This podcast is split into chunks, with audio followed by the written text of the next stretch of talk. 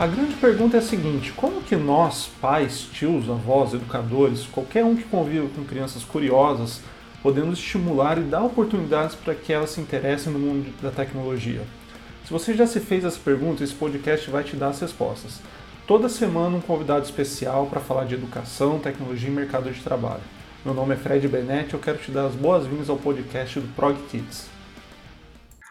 E no episódio de hoje eu vou falar com o Augusto Souza, brotherzaço meu, a gente se conhece acho que desde lá, 2011, 2012, que eu fui trabalhar com, com o Ruben Reis, e eu lembro que nas entrevistas lá, o cara que me contratou falou que a empresa tinha os melhores desenvolvedores de, de Ruby do país. Eu falei, pô, essa é a empresa que eu quero trabalhar mesmo, né? Então, Augusto, seja bem-vindo, obrigado pelo seu tempo aí. E, cara, para quem não te conhece, fala um pouquinho de você. Opa, fala Fred, fala pessoal, tudo bem? É, primeiramente aí, obrigado pelo, pelos melhores desenvolvedores Rails do Brasil. Com certeza eu não estava nessa lista, como, como, vocês vão ver aqui, né, que eu vou contar para vocês. Mas é, sim, cara, a gente se conheceu nessa época mesmo. Foi uma experiência bem legal e acho que a parte mais massa aí é a gente ter mantido amizade, né? Eu e o Fred, desde aquela época, trocando ideia por, sobre tecnologia, sobre as novidades que estão surgindo, sobre paternidade e, e, aí é o meu é o meu pai sênior aí que me ensinou muitas coisas aí no meu estágio como pai aqui, por já ter dois filhos um pouquinho mais velhos que a Julieta. Bom, mas me apresentando rapidamente, é, Atualmente eu sou Senior Engineer Manager no Quinto Andar. É, a gente trabalha com, com, locação de imóveis, né? Acho que bastante gente já conhece o Quinto Andar aí das notícias sobre investimentos, etc. É, trabalho, trabalhamos na verdade com locação e venda de imóveis. Hoje é, somos Unicórnio, uma empresa de valuation aí de 5 bi. Temos mais de 500 engenheiros ali na área de produto, na verdade mais de 500 pessoas em produto, né? engenheiros, produtores, designers temos muitas vagas, que acho que é um dos pontos que a gente vai conversar hoje sobre como o mercado de tecnologia é aquecido. E nessa função, é, o principal papel que eu desempenho ali dentro é cuidar de uma tribo, que a gente chama, que é a tribo que está olhando para a plataforma de front-end do quinto andar. E front-end para a gente acaba se resumindo a web e mobile, então que, que a gente está construindo ali para garantir que os próprios engenheiros do quinto andar sejam mais produtivos quando vão programar em React para construir na web ou quando vão programar em Flutter para construir em mobile é, os nossos produtos e serviços. Bom, acho que contando um pouquinho é isso, assim, de background, trabalhei também em outras empresas aí, startups, é, iFood, na Móvel e também tivemos experiências bem legais em consultorias. Foi quando eu conheci o Benet, por exemplo, quando a gente trabalhava na TagView, prestando serviço para a editora Abril. Né? Acho que foi também uma experiência bem interessante ali de, de estar numa consultoria. Ah, acho que também é importante né, contar que tenho 35 anos e sou pai da Julieta, de 4 anos e meio. Acho que é uma parte importante aqui para o nosso conteúdo. Sim, massa. E cara, é, você falou um monte de, de sopa de letrinha aí, front-end, React, Flutter, Tribo, é, você, mobile, você consegue, consegue dar uma resumida aí para os pais que estão ouvindo a gente, um, um português mais é, não técnico do, do, do, que significa tudo isso? Boa, boa, pode, é, resumo sim. Bom, quando a gente fala um pouquinho aqui de, de front-end, o que a gente está falando é basicamente da tecnologia ali que, que interage com o usuário final, né? Então, é, a construção de tela propriamente dita, digamos assim, a construção de aquela preocupação com usabilidade, aquela preocupação com tornar aquele fluxo que o usuário, quando está usando o seu sistema, seja facilitado, é tudo que envolve aí o front-end. Quando a gente fala de web, a gente está falando basicamente de construção dessa interface que está rodando no navegador. Então, o que você vê quando você abre o Chrome ali e acessa o quintoandar.com.br, é, construído pelos programadores front-end do quinto andar. É, quando a gente fala de mobile com Flutter, a gente está falando de um framework que o quinto andar adotou para também construir essas, essas interfaces dos nossos aplicativos móveis, que permite que a gente construa isso de uma forma é, que a gente chama de cross-plataforma, né? Então a gente constrói o mesmo código e consegue rodar aquele código tanto no Android como no iOS, tanto no iPhone como no Android sem problemas. E, e é isso. Gente, e quando a gente fala de um time de plataforma, basicamente, acho que o que muda é para o nosso time ali, a gente não está olhando para o usuário final diretamente, a gente olha indiretamente para ele. Nosso objetivo é tornar o próprio engenheiro do quinto andar mais produtivo. Então a gente tenta criar documentação, a gente tenta criar bibliotecas, padrões para que os, essas telas do quinto andar sejam construídas de uma forma mais é, organizada, digamos assim. E acho que é o desafio, um dos desafios grandes aí da programação que a gente pode comentar hoje também, que eu acho que é importante, até acaba é, sendo legal para as crianças, é um pouco dessa disciplina e dessa organização que ela nos ensina também, né? Porque não dá para construir código e construir sistemas ali com uma base que não seja sólida. Se essa base não for sólida, se o padrão não for seguido, a manutenção fica muito cara, tudo é muito complicado. Isso é super legal também, né? Acho que a programação ensina isso para a gente também, né? A gente tenta não se repetir. Então, quando a gente está falando disso e dá para acho que ensinar para uma criança uma função pode ser só ensinar uma função mas pode ser também ensinar um padrão uma disciplina uma organização um método né uhum. isso é muito massa no, na última aula que eu, que eu dei online na última live de quarta eu estava ensinando para as crianças o, a importância de comentário porque é, colocar um comentário em determinado em determinada parte do, do, do código né que como isso é, facilita, eventualmente, quem for fazer manutenção, que não é você. Vamos supor que amanhã depois você sai da empresa ou você muda de, de, de cargo, tipo, ah, está, de, está desenvolvendo e passa a ter um, um, cargo de gestão, você não vai mais encostar naquele código, então a pessoa vem e consegue ler. Né? Então isso a gente acaba, eu acabei ensinando assim bem tranquilo, né? Eu falei, ah, você comenta aí o, que você acha que deve comentar e o que está fazendo isso aí, porque depois daqui um mês você olha e você não lembra o que você está fazendo, né? e ensinando também padrão de, de nomenclatura, né? Então eu falei para ele, ó, você vai usar o camel case aqui. Ele, mas o que, que, é isso, né? Eu falei, ó, imagina que, que você tem o camelo, né? Que você tem as, aquelas bolas nas costas, sei lá como chama aquilo lá. Então ele vai subindo e descendo. Então cada letra maiúscula você só você, de, você tem duas palavras, né? Então assim, seta verde. Então você coloca o seta, coloca o verde junto e o S e o V maiúsculo, né? Para tentar fazer um padrãozinho, né? Ele curtiu, cara. Ele achou, achou divertido o nome. Porra, mas isso é legal demais, cara, de, de pensar nisso, né? Você tá, você tá ensinando clean code de, de um jeito é, para crianças. É, o, tem um brother nosso, o Daniel, eu falei isso pra ele, ele falou clean coder under, under 12. o Ian já tá, já tá clean coder under 12. É muito massa. E, e Augusto, é, né, você falou aí como você é pai da, da Juju, né? Acho que você deve conter quantas crianças também, sobrinhos, meus filhos, enfim, essa galera aí.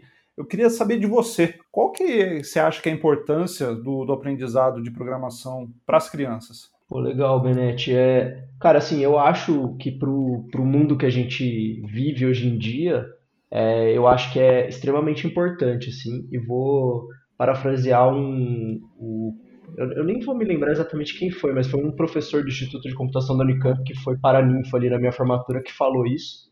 E foi super interessante, acho que a fala dele ficou marcado para mim de verdade sobre o quanto que hoje a gente encara a computação como uma ciência não básica, né? E que cada vez mais a gente vai ter que vivenciar a computação como uma ciência básica. Então, assim como a gente ensina português, a gente ensina matemática, porque a gente sabe que aquilo é base para a construção do conhecimento, é, sem sombra de dúvidas, na minha visão, a programação vai ser a mesma coisa. A computação, a ciência da computação em si, ela vai ser cada vez mais essa ciência básica. Então, eu acho muito importante a gente ensinar a programação. Eu acho que tem um, eu tenho um, um, viés social, né, que eu acho que é super importante a gente é, ensinar para que as crianças entendam como um computador funciona, para que quando adolescentes elas entendam como que aqueles sistemas se comunicam e que no fundo cada mensagem, cada troca que você faz tem um servidor por trás e tem um data center e tem um, um é, N sistemas rodando por trás e que aquele armazenamento é distribuído de forma X, Y e Z. É, acho que não precisa entrar em todos esses detalhes, mas eu acho que se não tiver essa base, esse detalhe é algo que a criança nunca vai atingir, assim.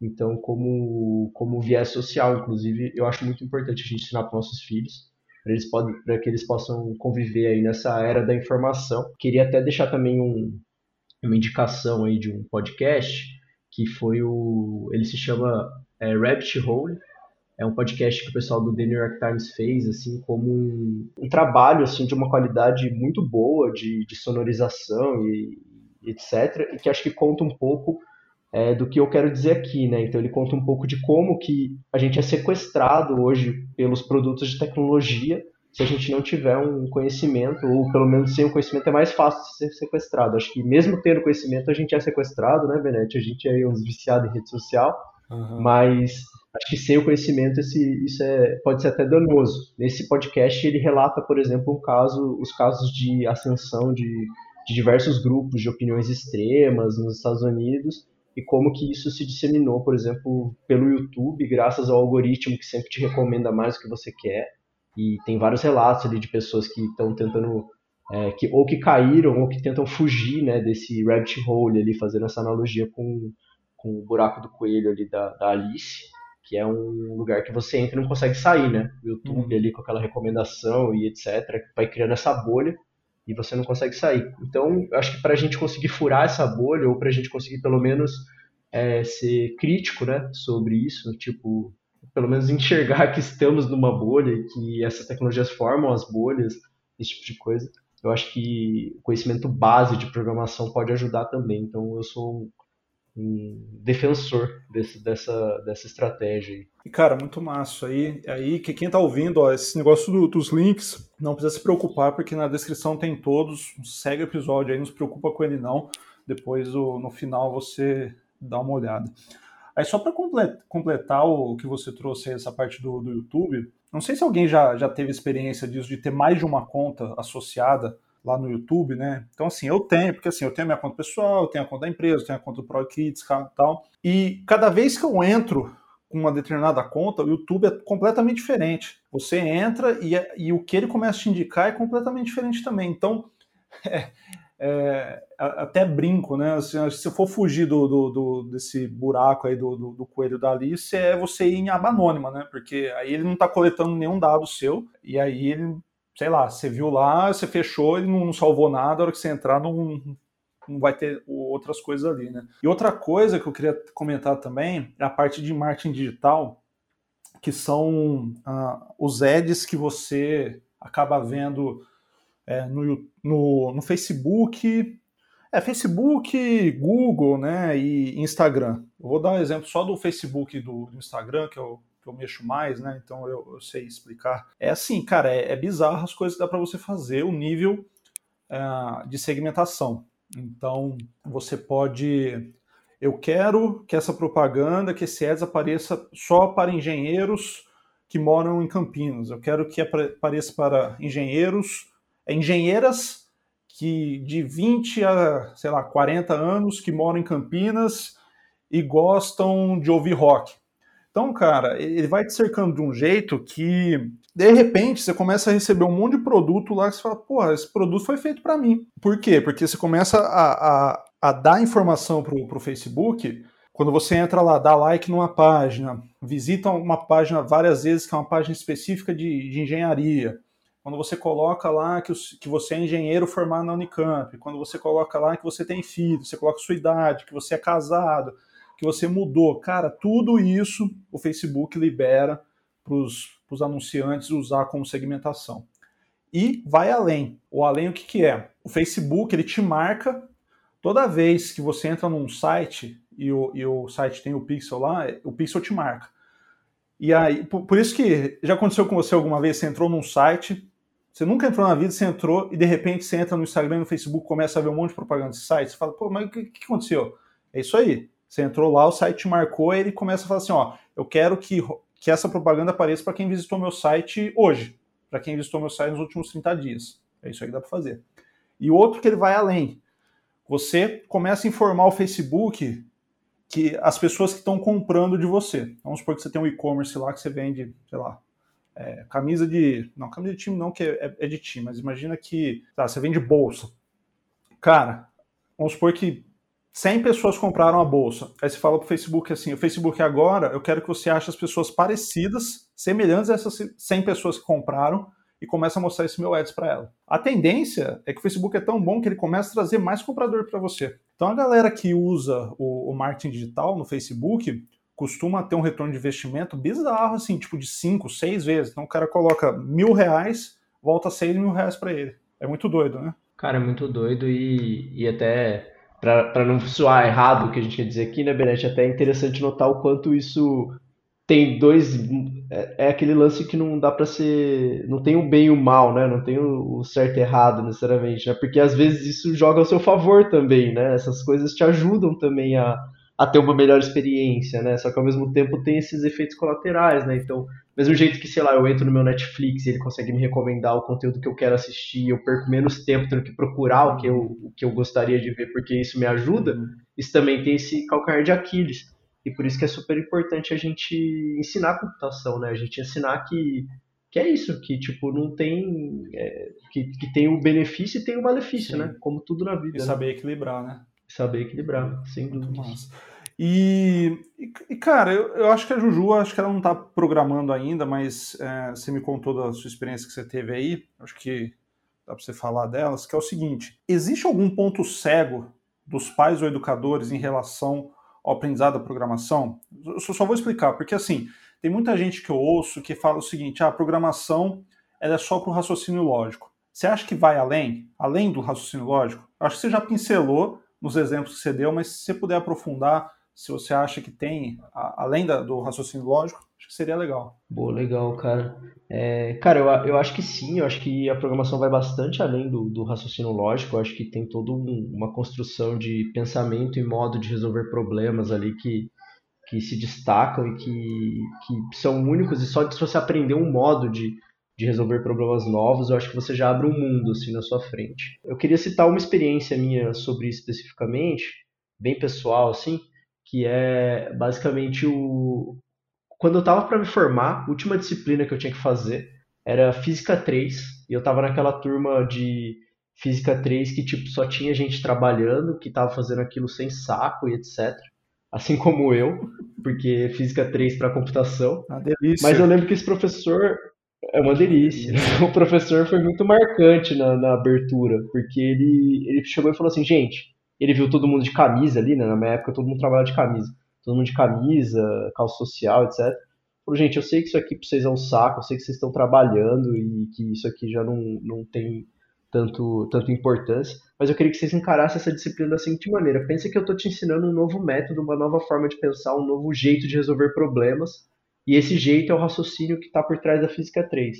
Cara, essa frase dele fez eu ter uma experiência com a Física 3 naquele semestre totalmente diferente que eu fui de coração aberto, tentando ver isso que ele estava me falando, esse método, essa forma de resolver problema, esse jeito de raciocinar diferenciado ali da física 3, né?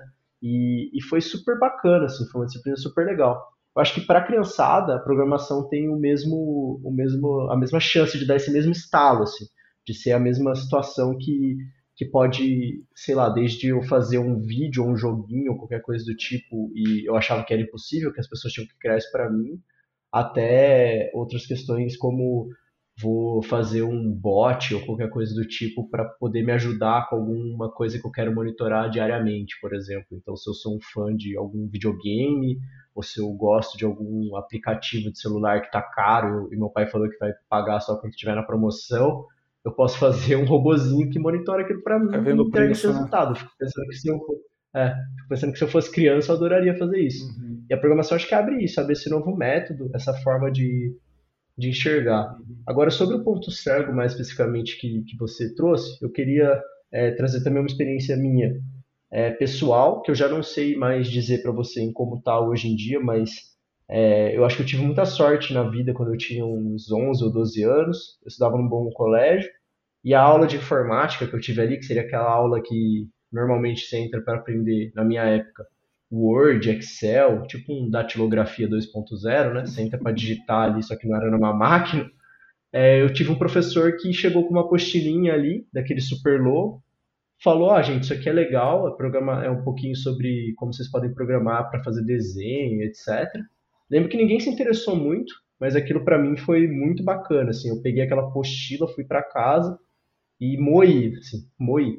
Então eu acho que um possível ponto cego que eu acho que existe é a gente nem dar essa oferta, ou a gente nem colocar isso é, na educação básica ou na frente das crianças, e aí crianças talvez com o mesmo talento é, possam se interessar assim como eu me interessei, por exemplo. Não sei se tiveram outros casos, mas para mim foi muito marcante essa experiência. Um outro ponto cego que, que eu enxerguei também numa outra experiência que eu tive, essa já quando a Julieta já tinha um ou dois aninhos, eu comecei a, a me interessar por participar de alguns tipos de projetos voluntários e tal. E aí eu fui dar aula de programação num projeto chamado Quero Quero, aqui de Campinas. É, e aí eu dei três aulas ali. É, não, não consegui ficar muito por questão de tempo, infelizmente, que estava sendo uma experiência bem bacana. Mas aí usei uma apostila, que inclusive vou mandar para você, Benete, para linkar também aqui para os ouvintes. Uhum. Uma apostila em português sobre Scratch. E para crianças carentes ali que tinham 10, 11, 12 anos, eu comecei a dar algumas aulas usando aquela apostila na salinha de informática ali do projeto. E uma experiência que eu tive que foi super legal, é que tinha 50% de meninos, 50% de meninas, e com aquela idade, o destaque que, que para mim foi novo, assim, foi ver o interesse e a capacidade, até arrisco dizer, muito superior das meninas, super focadas, super interessadas no assunto da programação. É, e acho que um ponto cego que eu enxergo é assim, por que será que esse interesse se perde, né? Quando eu tive a oportunidade ali de ensinar programação para meninas de 11, 12 anos, elas super se interessaram. Quando eu, quando eu lembro da minha época como estudante de computação, na faculdade, eu tinha duas meninas numa sala de 50, uhum. sabe? O que, que, que, será que é esse ponto cego? Então, acho que quando a gente não dá essas oportunidades, quando a gente não oferece, a gente perde talentos, né? A gente perde talentos é, e a gente perde a chance de ser mais diverso, a gente perde N oportunidades. Então, acho que o ponto cego para mim com relação à aprendizagem de programação é esse. Assim, acho que ele vai muito além da matemática, muito além do raciocínio lógico, porque eu acho que a gente consegue conseguiria ensinar essas meninas, conseguiria ensinar esse pessoal, essas crianças, conseguiria fazer do Brasil um país com um mercado é, que deixasse de ser esse mercado primário, né, que a gente vive de exportação de commodities, esse tipo de coisa, a gente poderia estar preso a uma indústria muito mais é, cheia de valor, que é a indústria da tecnologia. A gente poderia aumentar a diversidade, porque a gente poderia ter mais mulheres, por exemplo, em posições de chefia, de liderança, etc., porque talvez tenha esse interesse, né? Eu já ouvi casos também de é, programadoras, meninas da computação, quando a computação começou e, e, era, era um ambiente feminino, né? Isso foi se perdendo, então acho que é um, é um potencial aí de consertar alguns erros históricos do nosso país, não só do nosso país, né? Da sociedade como um todo. E, cara, é isso. Então, para mim, vai muito além da matemática do raciocínio lógico. Acho que a programação é de fato uma chance de mudança social, assim. Acho que dá para fazer muita coisa com, com programação. Muito massa. E quando você fala de oportunidade, para mim vem também incentivo, né? Então, hoje, num, dos podcasts passados aí, o, o Ailton trouxe isso, né? De é, muita gente que acaba nem não opta por carreira em tecnologia justamente por, por não saber, porque ninguém apresentou, ninguém incentivou. Quando você falou do logo, aí eu lembrei, né? Eu, eu sempre falo, acho que, acho que é uma resenha que eu sempre vou falar, acho que o pessoal vai, vai cansar de ouvir, mas assim, meu primeiro contato com, com computação mesmo foi. Cara, eu acho que foi 93 ou 94, não, não, não vou lembrar exatamente, mas eu acho que foi 94. Que foi com o logo também, né? E, pô, eu adorava. E, cara, e, e eu tava numa cidade é, Mococa. Mococa é do interior ali de, aqui de, de, São Paulo, quase Minas, ali uma cidade super pequena. É, e a escola tinha essa visão de, de ter esses computadores da sala de informática. E, cara, eu adorava fazer. Então, assim, eu, eu programava para fazer uma casa. Então, assim, a casa, pô, você tem que fazer um quadrado, tem que fazer um retão, tem que fazer um triângulo, depois tem que fazer tipo, um, um trapézio, assim, né, para fazer o telhado. E aí a tartaruga vai em cima do, do, do retângulo e você pinta ela de, de uma cor. Então, assim, eu escrevia tudo isso, cara, porque o que eu queria, a hora que desse enter, eu queria ver a tartaruguinha louca lá, sabe? Fazendo quadrado, aí já puxa o triângulo, já faz ali e tal. E, cara, é um raciocínio que na época, o 94, tinha o quê? 11 anos? Depende do, do, do mês, né? Mas, enfim, tinha 11 anos ali. Era muito doido, era muito legal, é muito legal mesmo. Nossa, legal demais, cara, essa sensação de, de que essas ferramentas de programação de crianças te dão, né, de para quem gosta, para criança que está interessada de ver o negócio acontecer ali, é muito gostoso uhum. mesmo. Eu também tenho a mesma sensação que você, assim, uhum. de ir seguindo a postilhinha do logo ali, desenhando e e à medida que você vê o resultado na tela, você ficar tipo maravilhado, assim. Não, e além disso, fazer né, mais daquilo. É, você começa a ter noção de grau, o quanto tem que virar, né? Porque assim, você gira a tartaruga, você tem que falar quantos graus vão girar ali, né? Para o desenho fechar, né? Que senão depois não fecha. Você escreve no papel, ele vai programar, não vai. Isso, isso é um ponto que eu estou tentando trazer na, na, nas lives de quarta, que é isso. É ensinar essas programações, essas coisas, de maneira divertida. Que, igual assim, ah, tem um termo aí de, de, de tecnologia que chama back-end. Né? Back-end é, a pessoa que vai desenvolver o servidor ali, as coisas que vão acontecer por trás. Ela quase nunca vê a tela bonita, ela nunca vê a tela colorida, ela só vê a tela preta lá. Cara, se eu chegar para ensinar isso para meus filhos, o Ian vai falar: o que, que, que, você está me ensinando aqui? Você vai me ensinar a saber se o número é primo, se é par ou ímpar? Que, que é isso aí que a gente via, né? Que, o, o é, fazer, ou então fazer um botzinho, mas pô, vai falar de, de, API, vai bater ali, não sei o quê. Aí o Scratch caiu com uma luva, sabe? Porque senão eu ia voltar pro logo. Eu já tinha pesquisado o logo, mas eu não achei. Eu achei um negócio uma vez no, no, no, no iPad, mas que eram é, desafios de fase, né? Então, assim, você tinha que movimentar tartaruga, não era ficar fazendo os desenhos em si. Mas o Scratch caiu com uma luva, com uma luva. Sem dúvida. Eu acho que o pessoal fala muito de Python também, né? Eu não experimentei, não. Eu, eu comecei a pesquisar justamente o Scratch por causa desse curso. Uhum. Eu tenho vontade de ensinar a Julieta também, mas acho que ela tá meio novinha ainda. Tá Tem que trocar uma ideia com você sobre isso até é. pra, pra ver. Ela não, ela não se interessa muito ainda. Ainda não. Mas eu morro de vontade de ensinar ela. É. ela tá com... eu, eu, baixo às vezes uns joguinhos, sabe? Uhum. Ela tá com 4 anos e meio. Não, não é Aí, é, por exemplo, ela gosta de um desenho que é o PJ Masks. É. Aí eu vi que o PJ Masks lançou lá um jogo para iPad, para Android, para tudo quanto é ferramenta, que é tipo para ensinar programação. Aí é aquele que vai colocando a pecinha de anda para frente, uhum. pula e não sei o que para passar uma fase, legal, sabe? Legal. Até baixei para ela, a gente jogou junto, passamos umas fases, mas assim, não, ainda não é o que ela mais se anima. ainda é. não é. é. é aí mas eu vou insistir. É, é seu dever como pai, aí, se você quer ensinar isso aí mesmo, achar o, a, o que chama a atenção dela. Tipo, pai Yasmin aqui, eu tava, eu tava montando a aula de quarta agora, e, e aí eu coloquei um desenho lá que era um pinguim, né? Ela não interessou tanto, né? Eu falei, pô, é legal isso aqui que eu vou mostrar tal, né? Aí eu dei uma pesquisar, tinha um unicórnio lá. Eu mostrei o unicórnio, você acha que não interessou na hora que eu mostrei o unicórnio para ela? é, ela falou, agora sim, papai, agora ficou legal. Aí ela colocou óculos do unicórnio. Eu vou ensinar, ficar trocando tem lá, não sei, tem chapéu, vai clicando no chapéu, vai mudando, vai trocando o óculos do, do, do, do bicho, a cela, não sei o que, a cor do rabo, enfim. É um negócio que você monta a personagem. Aí a hora que ela viu o unicórnio, né? Pô, um pinguim versus um unicórnio, né? Nem compara, né? Foi bom demais. Boa. Não, vou, vou tentar a estratégia do unicórnio. É, às vezes. Eu, eu adoro. É que eu não né? achei LOL. Se, toda criança é que eu não achei sprite de LOL. Se eu tivesse achado sprite de LOL, aí essa menina ia pirar. Mas o unicórnio tava lá, deu certo. E, e cara, aí agora vindo um pouco para a parte de, de, mercado de trabalho, que a gente sempre, eu tento puxar aqui, né, para as pessoas entenderem, esses pais entenderem o, o potencial, como que está o mercado, porque às vezes a, pessoa, a galera fica muito no é, administração, é, direito, medicina tal, são carreiras mais, sei lá, comuns assim, que, que é quase certo que, que vai dar certo, alguma coisa assim, mas como que, que você enxerga o mercado de trabalho hoje para tecnologia? Boa. Cara, eu acho que é o, é o, Acho que a gente teve muita sorte, né, Benet, de ter estudado nisso, porque eu vejo um mercado crescente, absurdamente crescente, uma realidade completamente diferente, às vezes, de, de amigos que eu converso e assim por diante, a ponto da gente ter um déficit, assim, ter um problema gigantesco de contratação.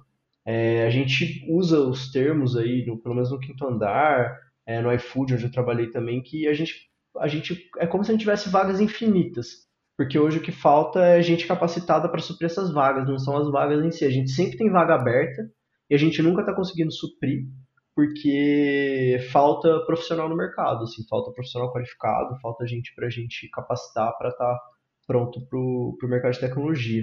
Então, acho que tem muito disso. E acho que uma prova disso também é que as empresas estão, por exemplo, investindo elas mesmas em formar, né? Então hoje tem muitas empresas que estão investindo em ter os programas de capacitação e inclusão para formação. Por exemplo, lá no Quinto Andar a gente tem um programa chamado Código Preto, onde a gente ensina programação para pessoas que se, se autodenominam é, negras ou pardas, né? e por seis meses ali elas participam de um curso, tudo bancado assim pelo quinto andar, para aprender as tecnologias que a gente trabalha no dia a dia. E em elas estando aptas e tendo interesse, obviamente, depois desses seis meses elas participam do nosso processo seletivo e a gente contrata, assim, para já matar dois problemas de uma vez só, né? A formação e o problema da diversidade, que é um problema que a gente encarou também para resolver e para ter com metas, assim. A gente quer ter um time mais diverso e ter um time mais. Um time mais diverso rende mais, né? Então a gente sabe que, que essa troca de um time, de um time diverso constrói muito.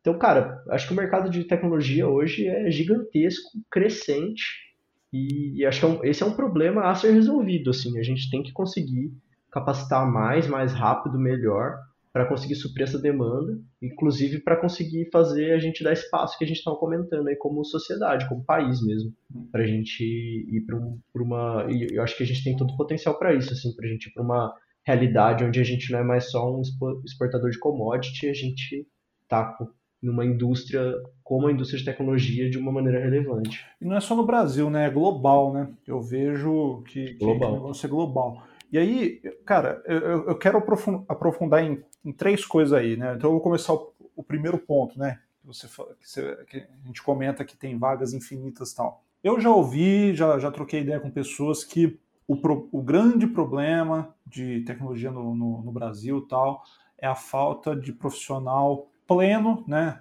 Pleno, aquela pessoa que já tem ali alguns anos de, de de, de, de, carreira, de profissão, que já tem uma, uma, bagagem, que já teve, já resolveu muito problema técnico, algumas buchas lá tal, do pleno e sênior, que essa galera está em falta, e que júnior falta vaga, né? Do tipo, ah, é difícil apostar ali na, na, na pessoa, porque ela não, não tem a capacidade, é, ela não consegue demonstrar, o RH fica com medo de, de, de contratar e passar uma pessoa para frente, que na hora da entrevista técnica a pessoa roda.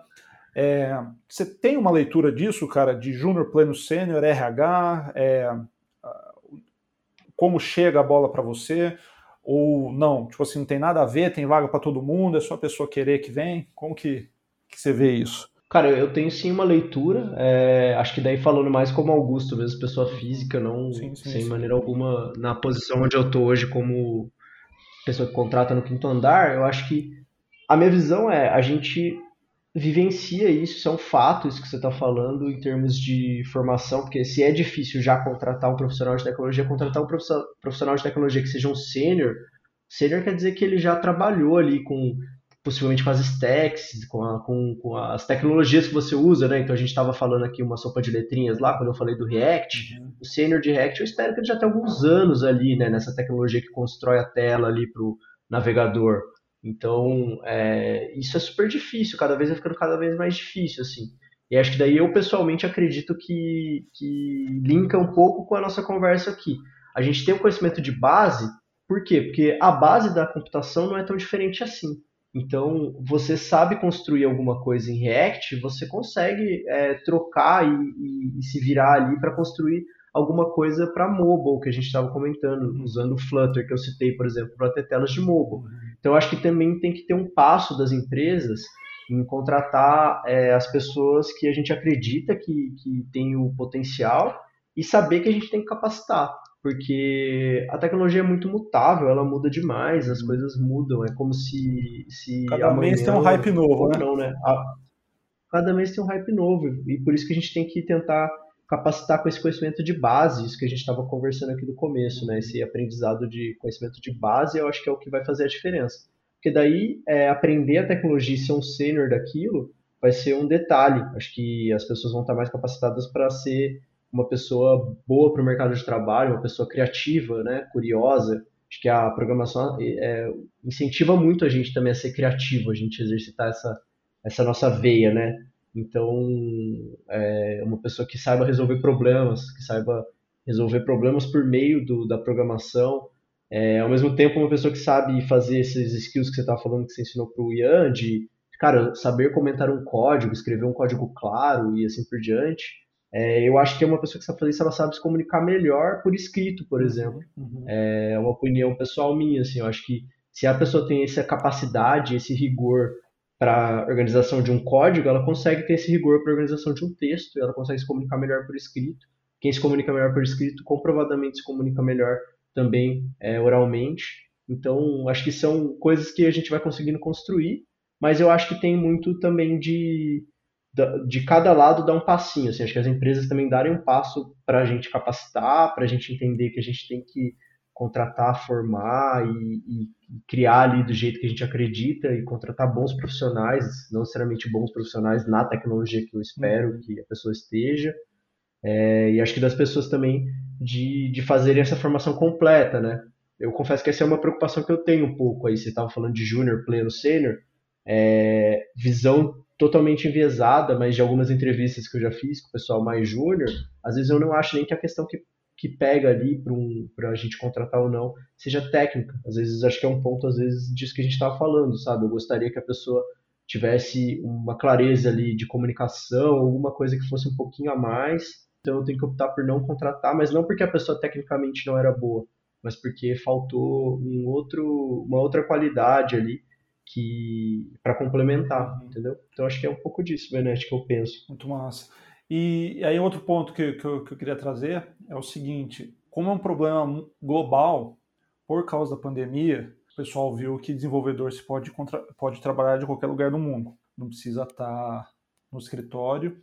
E o dólar, hoje, no momento que a gente está gravando aqui em novembro de 2021, o dólar deve estar o quê? 5,50, sei lá quanto.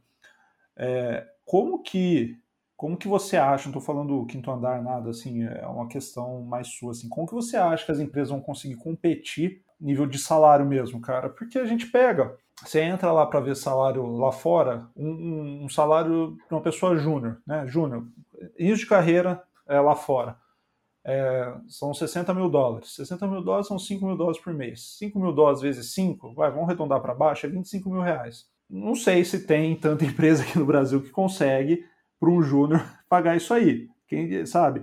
E aí, que leitura que você faz disso, cara? Porque é uma, loucura. Eu já vi gente falando assim: olha, não tem como competir, é isso aí mesmo, vai ter que se adaptar de alguma forma, ninguém sabe ainda como. Boa. Cara, acho que é um ótimo ponto. Acho que acho que a leitura que eu consigo fazer disso é, é, até um pouco pessoal de por que, que eu, por exemplo, não estou interessado em vagas fora do Brasil e aí eu tento generalizar para motivos que eu acho que a gente ainda tem empresas que possam ser atrativas, tá? Eu acho que tem um pouco de. É...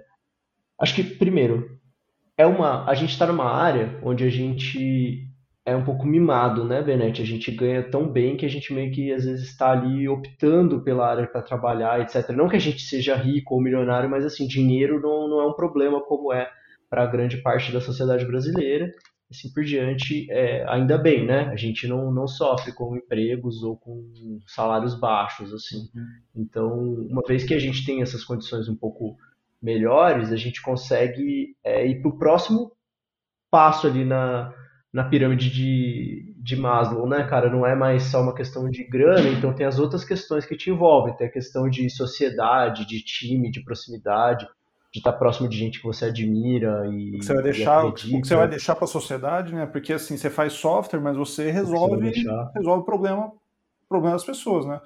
Quinto andar resolve um problema de cara as mobiliárias são tudo zoado é, demora para caramba.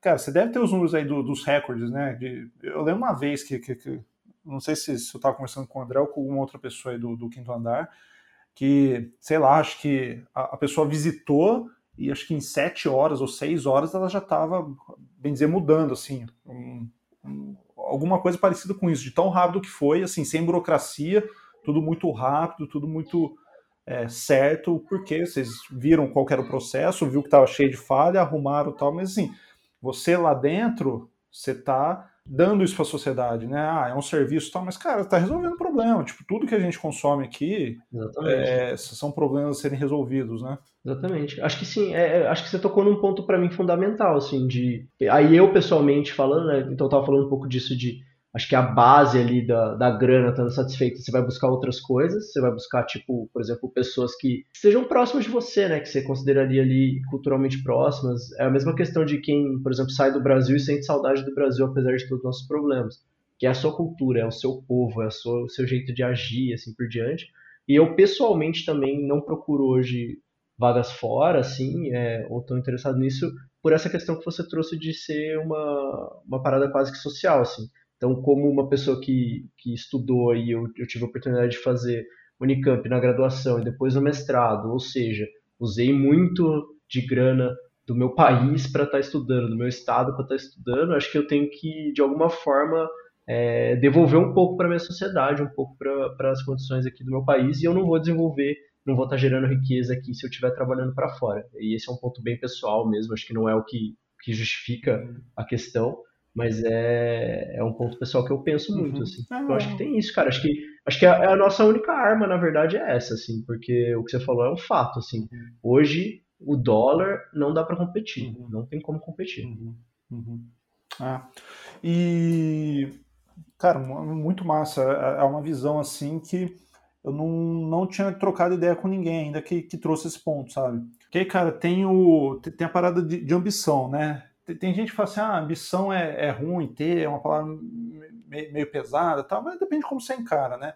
Mas quando eu, eu troco ideia com, com, essa galera assim, que, cara, a ambição de você ter é, um salário muito, muito bom, que vai te dar uma puta qualidade de vida, um, um pé de meia que você vai conseguir depois eventualmente fazer suas coisas. Tem muitos desenvolvedores que, que tem as ideias, que tem projeto paralelo, que quer fazer um negócio é, resolver um outro problema tal. Aí o pessoal fala, não, a hora que eu tiver uma grana aqui que eu consigo me manter tal, é, eu consigo fazer o que eu quero, mas trazer essa visão sua mais sóbria, assim, digamos, de cara, eu tô bem aqui, tô satisfeito, e agora eu vou olhar esses outros pontos aqui da, da pirâmide de Maslow, igual você falou, achei muito massa, cara, muito massa mesmo. Pô, a gente linka também, Benete, eu até peguei aqui a imagem para te mandar também a, a pirâmide aí, uhum. tava até usando aqui para colar, mas eu acho que o ponto que a gente está falando é lá na base vai ter a segurança psicológica, né? Depois segurança por si só, aí acima vem é, pertencimento e,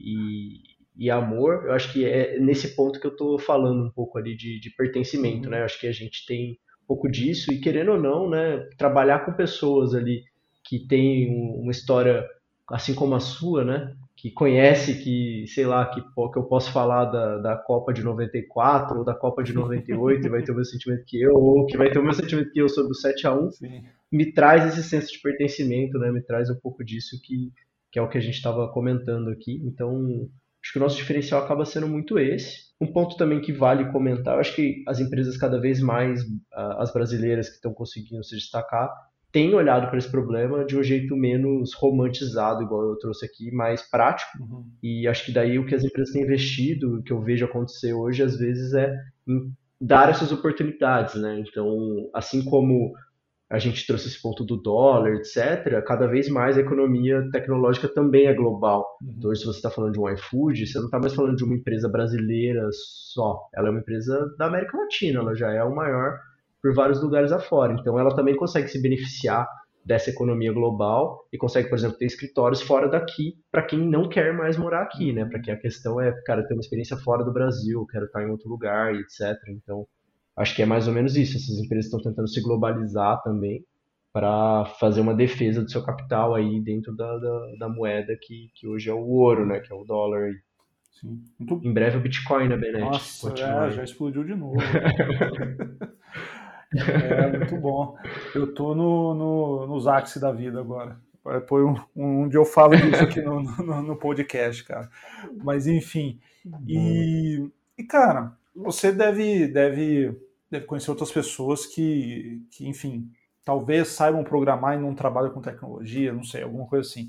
Aí o ponto é: tem algum ganho em saber programar e não trabalhar com tecnologia? Cara, eu acho que tem. Acho que tem muito, assim. É, na verdade, eu acho que isso linka lá com o começo, quando a gente começou a falar um pouco sobre a computação não ser somente uma ciência por si só, né? Começar a ser essa ciência aplicada, essa base de conhecimento. E acho que alguns casos que eu conheço, assim, é, por causa de, de amigos ali, amizades que eu tive na, durante a faculdade, eu conheci bastante gente da geografia e bastante gente da biologia. E nesses dois grupos, especificamente, sem teoricamente ter um contato em comum, eu vi amigos meus ali procurando informações sobre programação, querendo entender o básico, querendo pegar o, o a base ali para, por exemplo, no caso da biologia, para entender como que o R, a linguagem de programação R, muito utilizada para dados estatísticos, poderia beneficiar ali numa pesquisa acadêmica, em alguma junção de dados, etc. E as pessoas aprendem o R para isso em várias áreas do conhecimento. Não se tornam assim, tipo um Benet que aprendeu R, não vai ser o cara que vai moer o R, mas consegue resolver os seus problemas. Uhum. E, e no caso também da geografia, tive amigos estudando Python por causa de geoprocessamento e coisas desse tipo, que é super importante, Sim. super utilizado. E, e, é incrível, né, cara, quando, quando essas pessoas conseguem aprender a programação, o, tem aquela parte também que a gente conversou um pouquinho antes da gravação, de resolver os seus problemas de trabalho repetitivo, resolver um problema ali antes insolúvel sem a programação, juntando com esse conhecimento que só eles têm e que eu e você nunca vamos ter. Uhum. Então, conhecer a biologia a fundo, conhecer a geografia a fundo, a gente nunca vai entender. Então, a gente dificilmente vai conseguir linkar aquele requisito da biologia ou da geografia com esse código, né? E eles conseguem com o um mínimo de código e, e, mudam a vida deles, assim. Então, é, é muito bacana de notar o quanto saber programação e não ser programador pode mudar o mundo, pode resolver problemas complexos e fazer muita coisa bacana. Uhum. E, e, e, assim, acho que quando a gente fala programação, às vezes a pessoa acha que, ah, nossa, abriu o terminal ali, instalou uma biblioteca do Python, não sei o quê. Cara, escrever uma programação ridícula, quer dizer, ridícula não, né? Tipo assim, esquece que eu falei ridículo, mas de uma programação simples, é Google Sheets, Excel. Você vai fazer as fórmulas lá, aquilo lá é uma programação. Você está usando é, condicional, você está procurando e ou se é, maior igual. Cara, isso é programar. Isso é programar. Então você saber para você, sei lá, você trabalha no financeiro e quer calcular o bônus da galera, sabe? Pô, você, não, não, você não precisa de um desenvolvedor, você não precisa. Cara, você entra lá no Excel e faz. Isso aí é lógica de programação. Sem dúvida. Tem um, o, o Paulo Silveira da Lura sempre fala desse, desse negócio, ficou na minha cabeça, assim, em outros podcasts dele que eu já ouvi.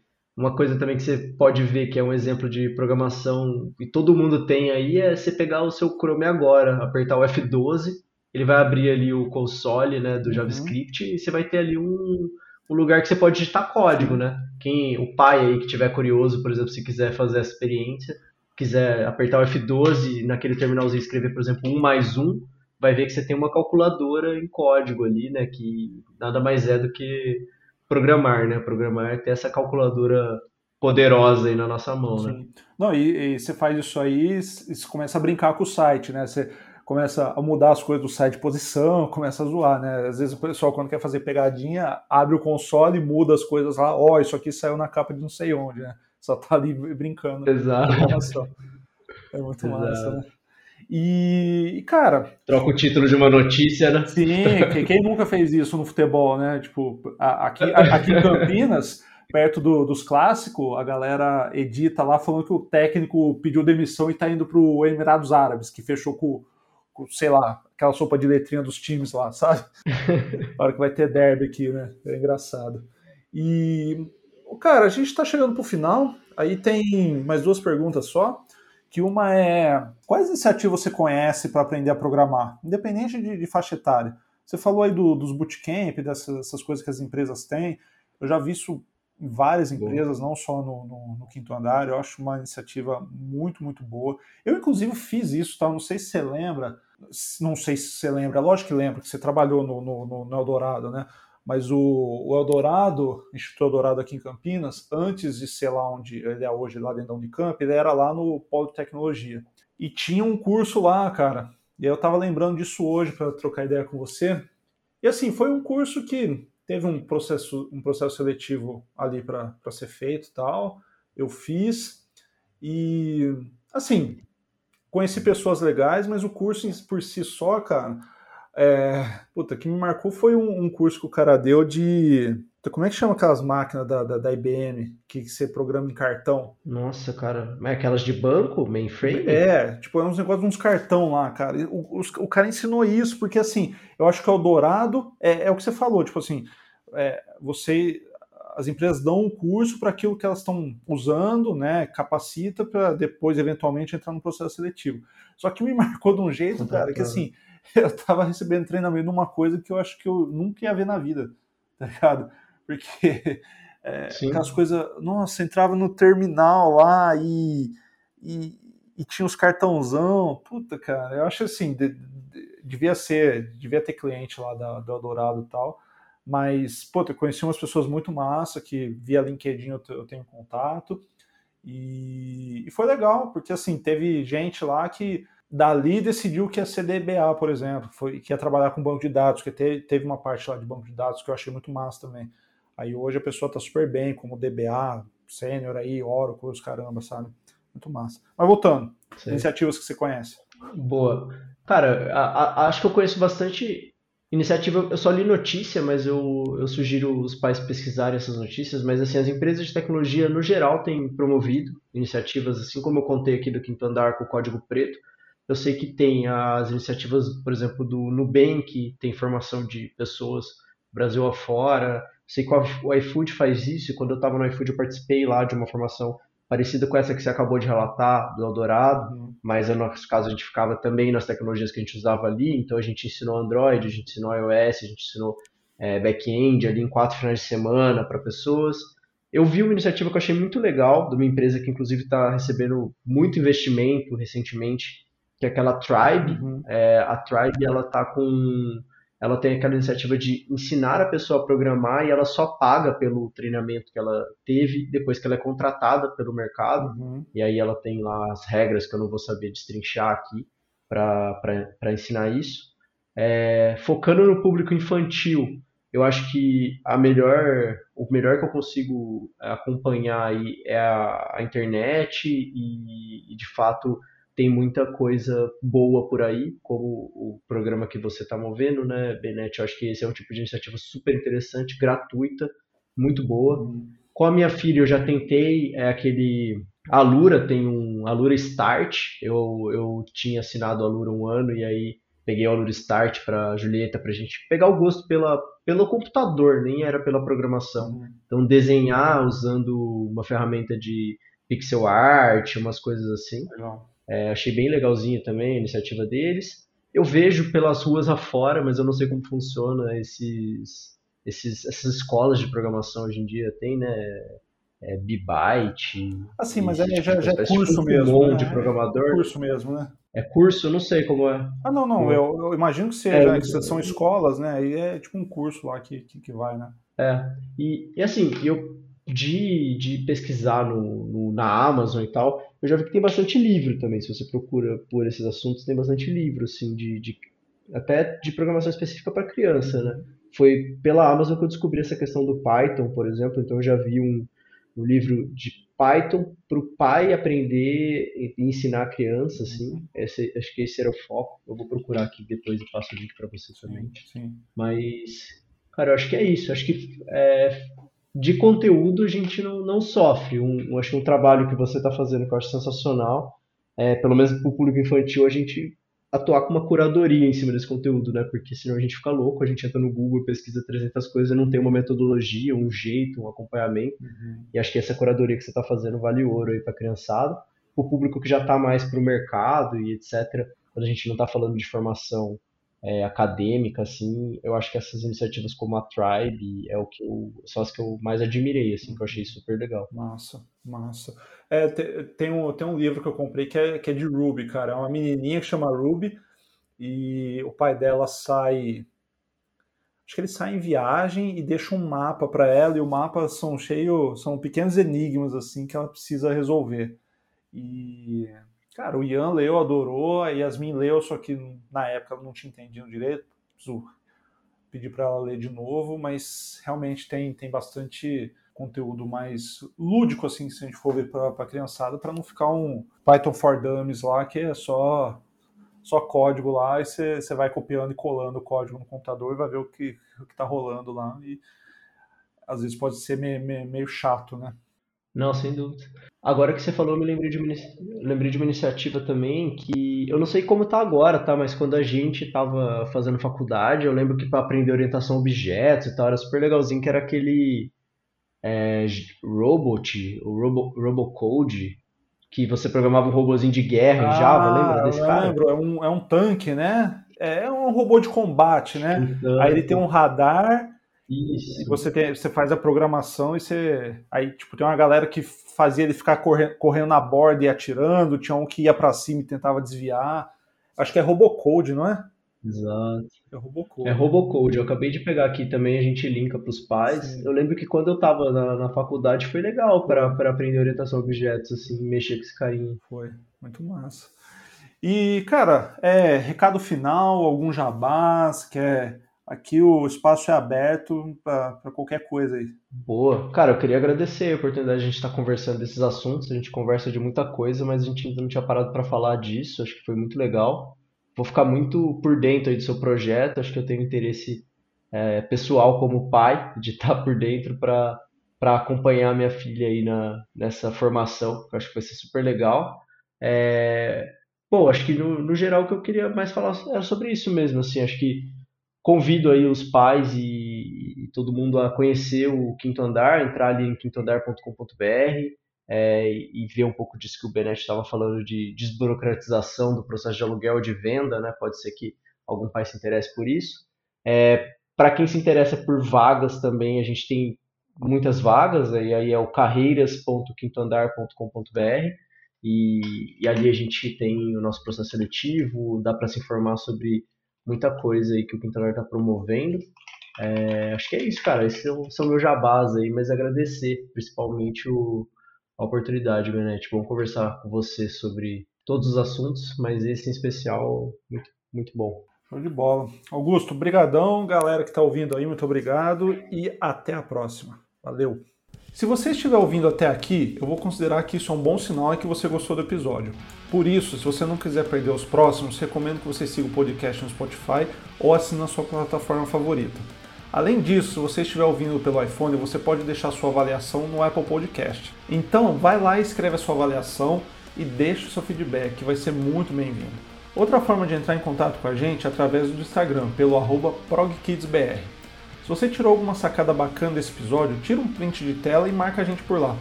Um grande abraço e até o próximo episódio.